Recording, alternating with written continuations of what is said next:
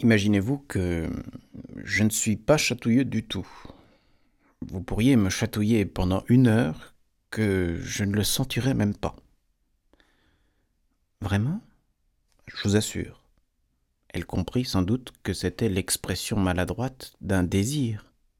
Car comme quelqu'un qui vous offre une recommandation que vous n'osiez pas solliciter, mais dont vos paroles lui ont prouvé qu'elle pouvait vous être utile, Voulez-vous que j'essaye? dit-elle avec l'humilité de la femme.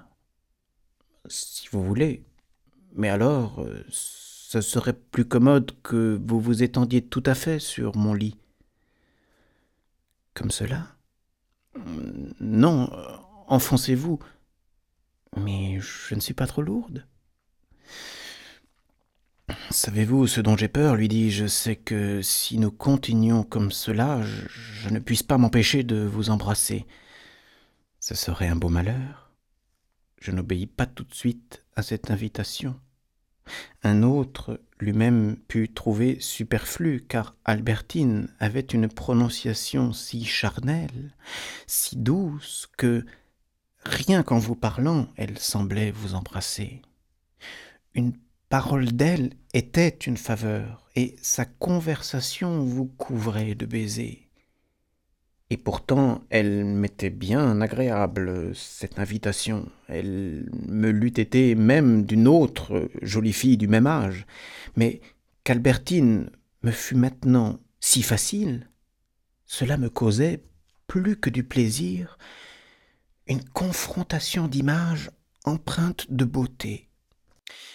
Je me rappelais Albertine d'abord devant la plage, presque peinte sur le fond de la mer, n'ayant pas pour moi une existence plus réelle que ces visions de théâtre où on ne sait pas si on a affaire à l'actrice qui est censée apparaître, à une figurante qui la double à ce moment-là, ou à une simple projection. Puis la femme vraie s'est détachée du faisceau lumineux elle était venue à moi, mais simplement pour que je puisse m'apercevoir qu'elle n'avait nullement, dans le monde réel, cette facilité amoureuse qu'on lui supposait dans le tableau magique. Allusion à une scène précédente où Albertine refuse un premier baiser. J'avais appris qu'il n'était pas possible de la toucher, de l'embrasser, qu'on pouvait seulement causer avec elle, que pour moi, elle n'était pas une femme plus que des raisins de jade, décoration incomestible des tables d'autrefois, ne sont des raisins.